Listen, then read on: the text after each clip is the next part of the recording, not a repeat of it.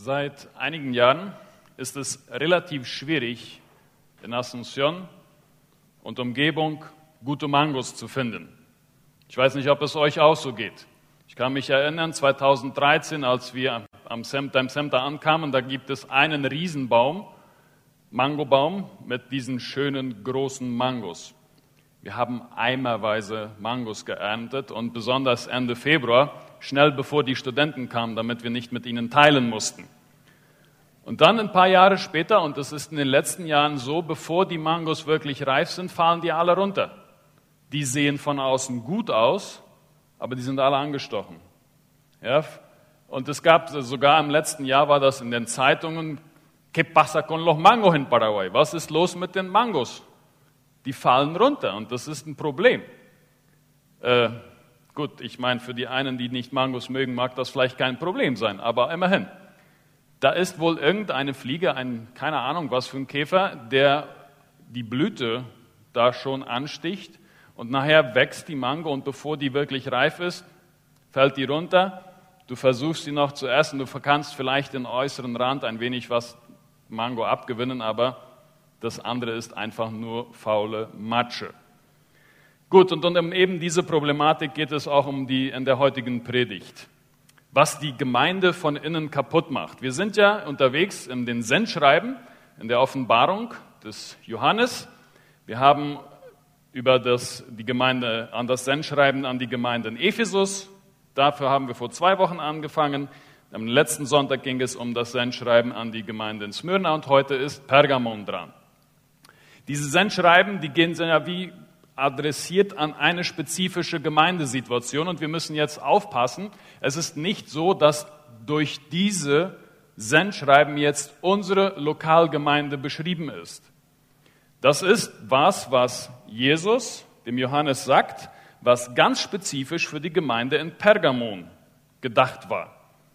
Also wir können nicht ganz automatisch eins zu eins dann den Bogen spannen und sagen, okay, das ist jetzt die Bestandaufnahme unserer Gemeinde. Nein, das war die Bestandaufnahme der damaligen Gemeinde in Pergamon und vielleicht auch gar nicht mal die Endbestandaufnahme, sondern eine Momentaufnahme, wo Jesus dann sagt, okay, diese Dinge sehe ich bei euch. Wir sehen aber durch diese Aspekte, die erwähnt werden, was Jesus, was Gott wichtig ist. Und daraus können wir dann Schlüsse ziehen, die wiederum für uns angewandt werden müssen und sollten. So, ich lese hier in dieser in Offenbarung Kapitel 2, Vers 12 die ersten zwei Verse. Kurz vorher noch. Patmos, also Entschuldigung, Pergamon ist ganz oben da äh, auf der Karte. Ihr seht da schon Ephesus, Smyrna, Pergamon ganz zu oberst in der heutigen Türkei. Und dann steht dort in Kapitel 2, Vers 12 an den Engel, an den Engel, an den Boten. Damit ist sehr wahrscheinlich der stellvertretende Gemeindeleiter gemeint. An den Engel der Gemeinde in Pergamon schreibe, dies sagt der, der das zweischneidige scharfe Schwert hat. Ich weiß, wo du wohnst, wo der Thron des Satans ist. Und du hältst meinen Namen fest und du hast den Glauben an mich nicht verleugnet auch in den Tagen des Antipas, meines treuen Zeugen, der bei euch, wo der Satan wohnt, ermordet worden ist. Städte haben ja einen Namen. New York, die Stadt, die niemals schläft. LA, Las Vegas, die Stadt der Sünde. Paris, die Stadt der Liebe. Und Pergamon, die Stadt, wo der Thron Satans ist. Nicht gerade eine sehr angenehme Bezeichnung. Pergamon war eine Stadt, wo die Ephesus im ganzen Opferkult und so weiter in nichts nachstand. Auf dem Bild seht ihr eine Rekonstruktion des Zeus-Altars aus dieser Stadt, der heute im Berliner Museum angeschaut und bewundert werden kann. Und ihr seht auf den Stufen, das sind echte Menschen, das sind nicht kleine Figuren, das ist ein Riesending aus Marmor. Das war eines dieser Altäre und ich kann mir gut vorstellen, wenn man jetzt vom Thron Satans spricht im Text, das sieht äh, ziemlich ähnlich danach aus. Also der Zeus, der Götzenkult in Pergamon spielte eine sehr große Rolle. Es gab neben dieser Zeus-Verehrung auch den Kaiserkult. Es ist die Stadt, wo der erste Tempel für den Kaiser, den damals äh, römischen Kaiser gebaut wurde. Also die Kaiserverehrung spielte eine sehr große Rolle. Es gab da den Asklepios-Kult, das war ein, ein Kult, der, wo es um Heilung ging. Es gab da eine spezielle Quelle, wo man dann hingehen konnte und dann auch gesund werden würde. So war auf jeden Fall der, der Glaube. Und auch ein, die Göttin Roma hatte dort ihr Heiligtum. Also Ephesus, also Pergamon stand Ephesus eigentlich in nichts nach. Und Ephesus ist uns ja bekannt als eine Stadt, wo diese ganzen kultische Verehrung da war.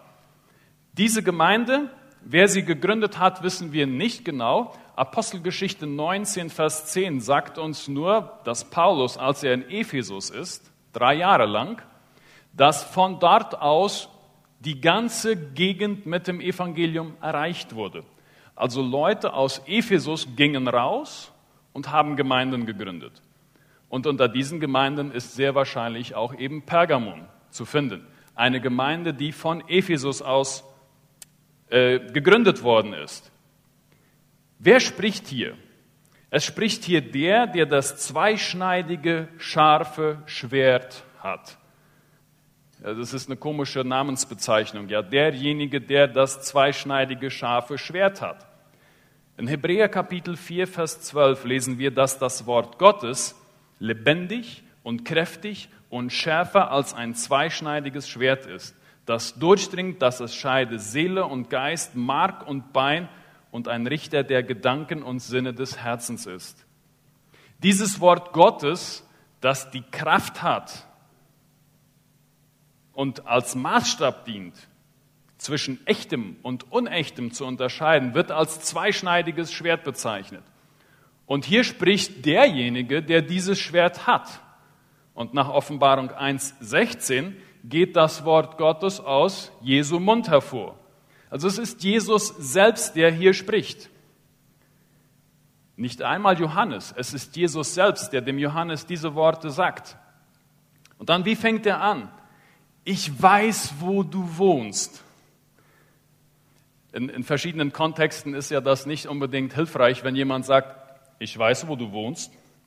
Ja, also das ist eine Bedrohung in dem Sinne von, falls wir noch was zu regeln haben, ich weiß, wo du wohnst und ich kann dann hinkommen.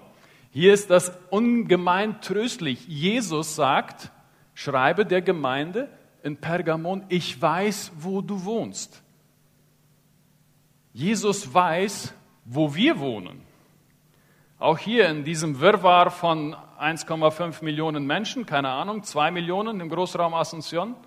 Jesus weiß, wo wir wohnen, wo du bist. Das ist erstmal eine unglaublich tröstliche Aussage. Und dann, ich weiß, wo du wohnst und das ist nämlich da, wo der Thron Satans ist. Äh, ich bin froh, dass ich heute nicht da wohne, wo der Thron Satans ist. Vielleicht wohne ich da? Ich weiß es nicht. Ich muss mir diese Frage stellen.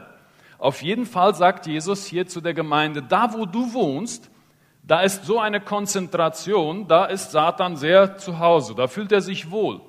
Und das ist nicht irgendwo in den Abgründen der Drogensüchtigen, der Armen, der Obdachlosen, sondern in Prunk und Glanz mit Marmortempeln, mit unglaublichem Reichtum. Da fühlt er sich wohl. Da ist er zu Hause. Da werden Zeus, ange wird Zeus angebetet, da wird der Kaiser verehrt. Also gar nicht mal da, wo, wo man das vermuten würde, in den dunklen Ecken. Nein, da, wo Prunk und Glanz und Reichtum und Marmor und Gold ist. Da, wo es eindrücklich ist. Und dann sagt Jesus noch etwas Fantastisches über diese Gemeinde. Es ist unglaublich. Ich weiß, wo du wohnst. Und da inmitten von diesem Wirrwarr, wo der Thron Satans ist, da bist du und was? Du hältst meinen Namen fest.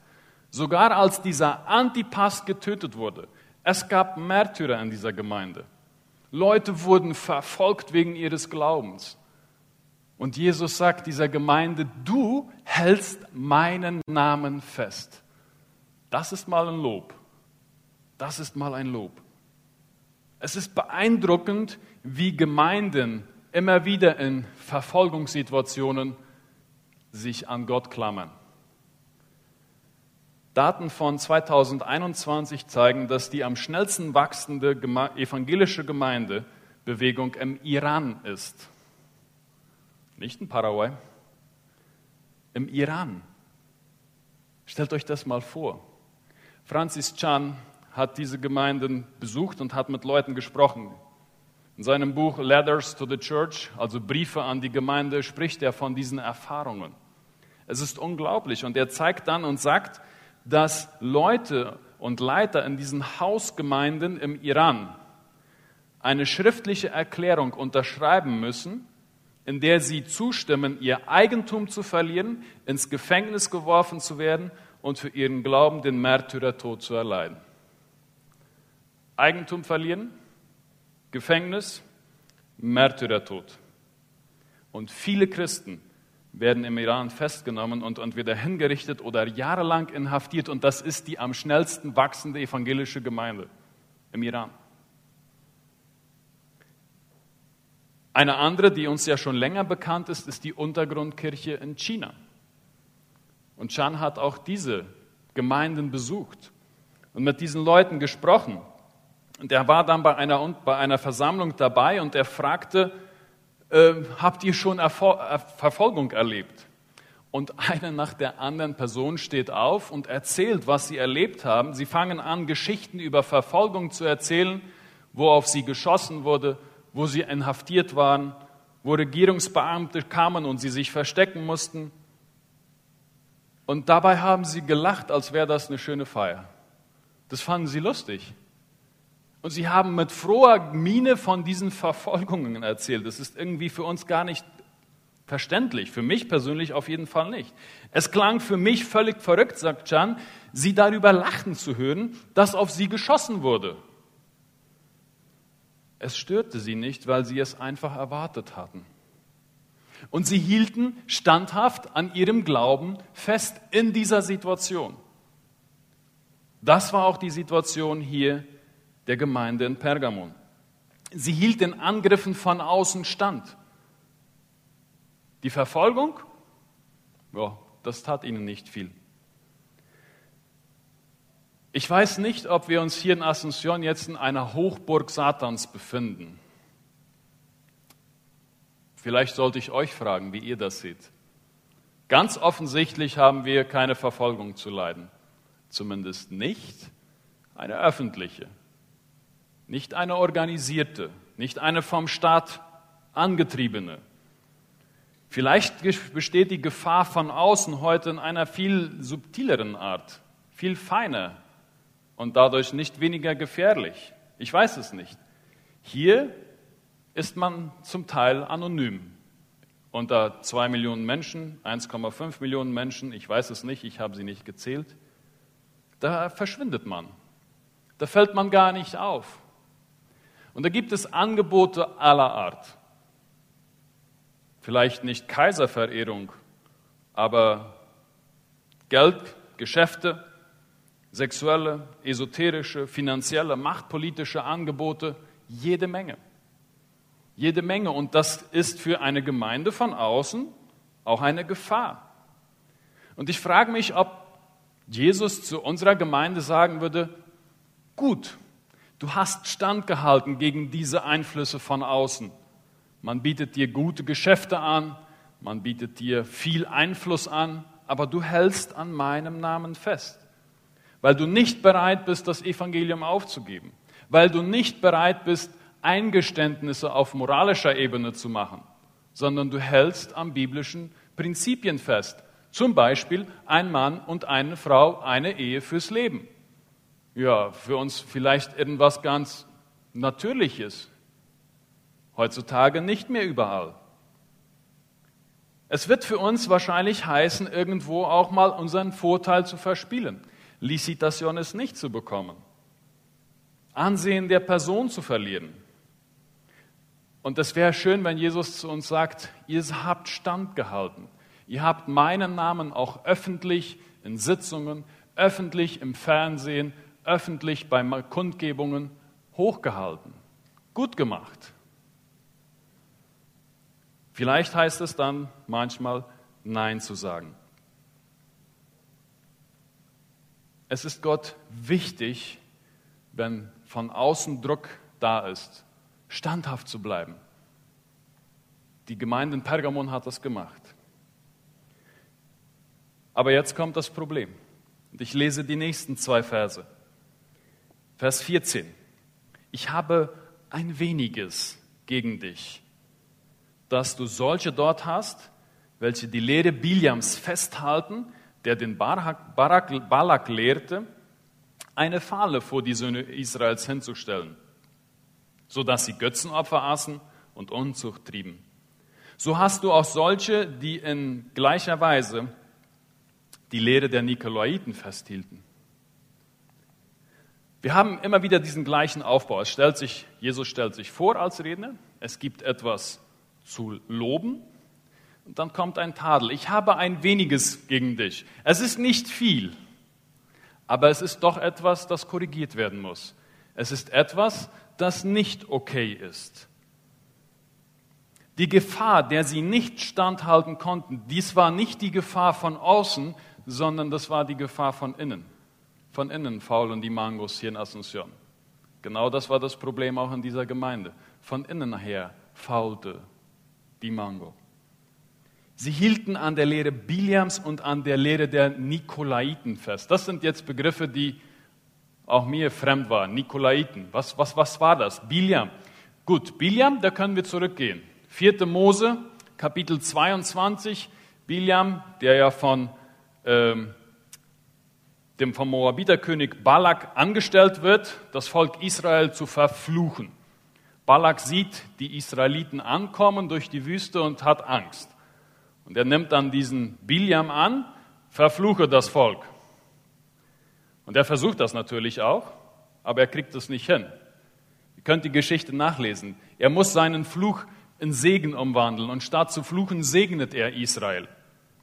Also er schafft es nicht. Und was Biliam dann macht, der ist ja nicht dumm.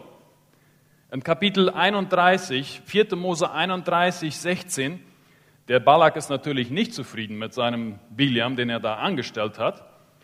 Da wird uns berichtet, dass der Balak, dass der Biliam sich überlegte, hm, ich habe es nicht geschafft, Gott vom Volk zu trennen, aber vielleicht schaffe ich es, das Volk von Gott zu trennen. Und dann sagt er dem Balak, weißt was? Lad die Israeliten mal ein zu einem großen Fest. Was für einem Fest? 4. Mose, Kapitel 25, Vers 1. Und Israel blieb in Schittim. Und das Volk fing an, Unzucht zu treiben mit den Töchtern Moabs. Und diese luden das Volk zu den Opfern ihrer Götter ein. Und das Volk aß und warf sich nieder vor ihren Göttern und Israel hängte sich an den Baal Peor. Dann brannte der Zorn des Herrn gegen Israel. Biliam lud die Leute ein und sagte, Balak, lade die mal ein zu einem richtig guten Götzenfest. Da wird gefeiert, da wurde, wurden Götzen angebetet, da gab es Hurerei ohne Ende. Und die Israeliten machten mit. Sie machten mit. Sie beteiligten sich an den Götzenfeiern und den Hurereien. Und das ist ganz eng verbunden mit den Nikolaiten. Die Nikolaiten, das war eine Sekte, die wohl auf einen Diakon Nikolas zurückging. Und die waren, die, die verstanden das so, also das waren Libertinisten. Was heißt das? Die trennen zwischen Körper und Geist. Also wenn ich hier Gott anbete, dann hat das noch nichts mit meinem Körper zu tun. Ich kann also Gott anbeten und auf der anderen Seite mit meinem Körper anwesend sein bei diesen Götzenfeiern und bei diesen Hurereien. Das beschmutzt mich ja in meinem Geistlichen nicht. Also die trennten das. Es wurde sogar noch theologisch gut begründet. Und das sagt Jesus zu dieser Gemeinde, die habt ihr da in eurer Mitte und ihr duldet die. Und das ist das Problem. Es gab also offensichtlich Leute, die sagten, hm, die ganze, wir sind gläubig, wir glauben an Jesus Christus, aber unsere Familie nicht. Und die feiern immer noch diese Götzenopfer und die feiern diese Feste, wo es dann auf der moralischen Ebene nicht so sauber herging. Hm, wenn ich jetzt dann wieder da, daran teilnehme, dann ist ja das nicht schlimm. Ich kann ja am Sonntag wieder in die Kirche gehen und Gott anbeten und dann mache ich nachher auch noch bei diesem Fest mit. Und dann hat das ja, habe ich ja durch diese Lehre der Nikolaiten noch eine gute Ausrede. Das eine hat ja mit dem anderen nichts zu tun. Jesus sagt, das ist das Problem. Du hast solche in deiner Mitte und was ist noch das Problem? Du duldest sie da. Du duldest sie da. Das widerspricht meiner Lehre, das widerspricht den Worten des Paulus in Römer 6 zum Beispiel. Das geht nicht zu trennen. Wir können unseren Glauben, was wir glauben, nicht von unserem Körper trennen. Das geht nicht. Wir sind Körper, Geist, Seele eins, von unten bis oben. Das kann man nicht trennen. Und durch diesen Text sehen wir auch, also du kannst auch nicht irgendwie halbe Sachen machen, hier ein bisschen Gott dienen, der Verfolgung sogar standhalten von außen und auf der anderen Seite aber, naja, machen wir noch bei diesen ganzen Festlichkeiten mit. Das geht nicht. Die Gemeinde in Ephesus hatte das Problem, dass für sie Wahrheit über Liebe stand. Pergamon hat das Problem, dass sie körperliche Liebe über Wahrheit setzt. Und jetzt, was hat das mit mir zu tun? Was hat das mit uns zu tun? Was bedeutet das für unsere Gemeinde? Diese Frage hat mich jetzt schon mehrere Wochen lang begleitet. Und ich habe mehrere Antworten, aber ich weiß nicht, ob ich die Antwort habe. Wo, was würde Jesus zu uns sagen? Wo ist das, was im Inneren unsere Gemeinde kaputt machen will? Was dulden wir in unserer Mitte, was Gott nicht dulden würde? Was, was ist dieses etwas? Ich glaube nicht, dass es ein großes Problem ist hier bei uns, dass wir irgendwie bei Orgien und Kaiserverehrungen und so weiter, dass wir da trotzdem mitmachen.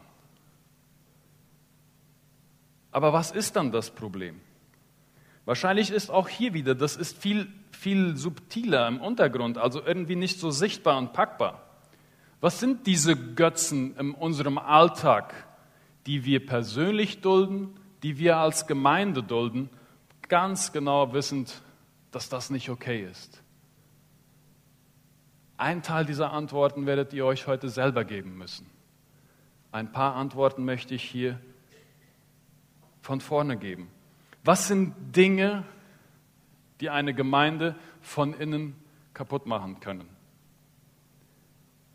Ich habe mir ein paar aufgeschrieben. Fehlendes Gebet. Wenn das Gebet keinen wichtigen, Stand, keinen wichtigen Raum mehr einnimmt im Gemeindeleben, dann wird der, die Mango anfangen von innen zu faulen. Uneinigkeit. Uneinigkeiten führen dazu, dass es Reibereien gibt innerhalb einer Gemeindefamilie. Machtkämpfe.